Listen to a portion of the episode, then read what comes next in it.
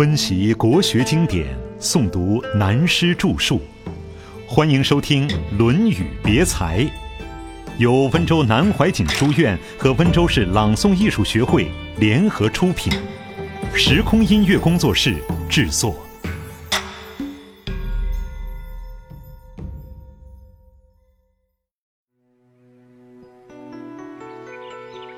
毕履功名，遵道义。以下讲到人人对社会做大事业的原则。子曰：“能以礼让为国乎？何有？不能以礼让为国，如礼何？”古代的诸侯立国的大原则是要谦让就位，最后又功成不居，所以老子就说：“功成名遂，身退，天之道也。”这是上古文化的传统思想，后来儒道两家都奉为圭臬。而中国几千年来历史的事实，每当拨乱反正的时候，都是道家的人物用道家的思想来完成大业的。等到天下太平了，才有儒家的人物出来大讲治平之道。道家的功成身退而又退得不大好的有两人。一个张良，一个诸葛亮，比较退的可以打八十分的是姜太公，诸葛亮大概可以打六十五分到七十分，因为欲罢不能，只好鞠躬尽瘁了。道家的人不求名，不求利，隐显无常，所以更觉亲切可爱，这与西方文化的观念大相异趣。我们看历史上道家的人物，要去考证他们，可真要命。他们学问再高，功劳再大，最后还是隐掉了，修道去了。修道以后，连自己的名字都不要了，最多报个代号，叫什么子什么老的就算了。有时还装疯装癫，如神龙见首不见尾。近世的西方文化可不然。一个人如果成功了，就要拿什么什么奖金，名要大，利要多，越大越多越好。由此看来，中西文化的确在基本上有所不同。中国文化真诚谦虚的精神是孔子非常赞成的，他大加赞扬身退之道，尤其他对吴太伯、伯夷、叔齐等不肯当帝王，最后逃走了的这些人。称扬的不得了。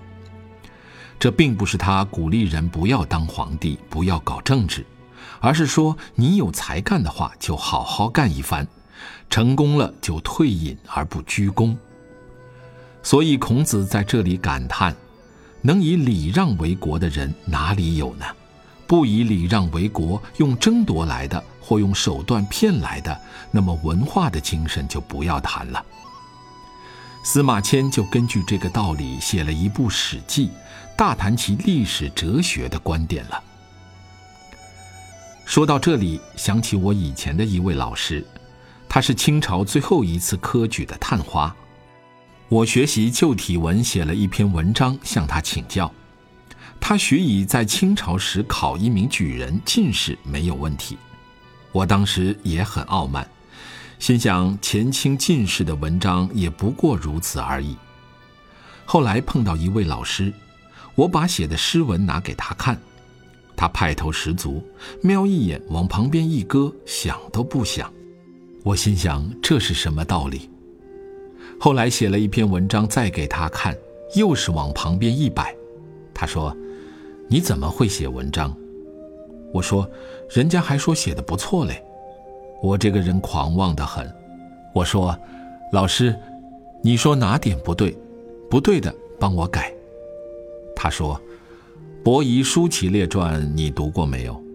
我说：“当然读过呀，古文观止上都有，我还背的呢。”他说：“你背过了伯夷叔齐列传，你就懂吗？”我说：“那么要请老师再加指点。”他说：“你回去再倒背一百遍。”背完了来见我，再告诉你。这位老师真了不起，我心里很不服气，气得不得了。其实他这种教育法当时是要刺激我。我回去再看，后来看出道理来了。我去看他，我说：“老师，我看出道理来了，我讲给你听。”他笑着说：“好，你真懂了，不需要再讲了，你也可以写文章了，这样才能懂历史文化，文中才另有一只眼呢。”这位老师的教育手法是这样的好，实在终生感激不尽。伯夷叔齐列传真难懂，司马迁的全部思想的纲要都摆进去了。在《史记》中，帝王的传记叫本纪，诸侯、宰相等有功业成就的人的传记叫世家，再其次为列传，为某人的传记。讲列传。大体上应该和我们现代的传记一样，某人、某地人家世如何、出身什么等等。可是《伯夷叔齐列传》中，叙述伯夷叔齐的话没有几句，初看起来还真似两个黄鹂鸣翠柳，一行白鹭上青天。不知他说些什么，越说越远。文章一开头是：“夫学者载籍吉伯。”有考信于六艺，一路下来乱七八糟，东一句西一句。伯夷叔齐的事情倒是没说几句，可是他把历史哲学全部的观点都放在这一篇里。他同时讲到，上古中国文化以礼让为国，但告诉我们，尧让位于舜，舜让位于禹，都不是那么简单的，并不是说句。你还不错，由你来做，这样简单。尧让位给舜，舜让位给禹，都经过典职数十年，叫他跟着做事做了几十年，做部长又做行政院长，都做了。考察他，认为他实在行了，然后才让位给他。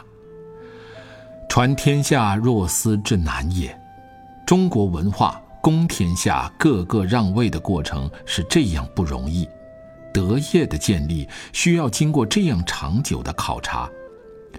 他说：“从此以后没有了，不是你拉过来，就是他抢过去。”他说的很明白，因此他说：“从此以后就有问题了。”武王用兵伐纣，伯夷叔齐扣马而谏，把武王的马拉住，告诉武王：“你不能这样做。”原因如何如何？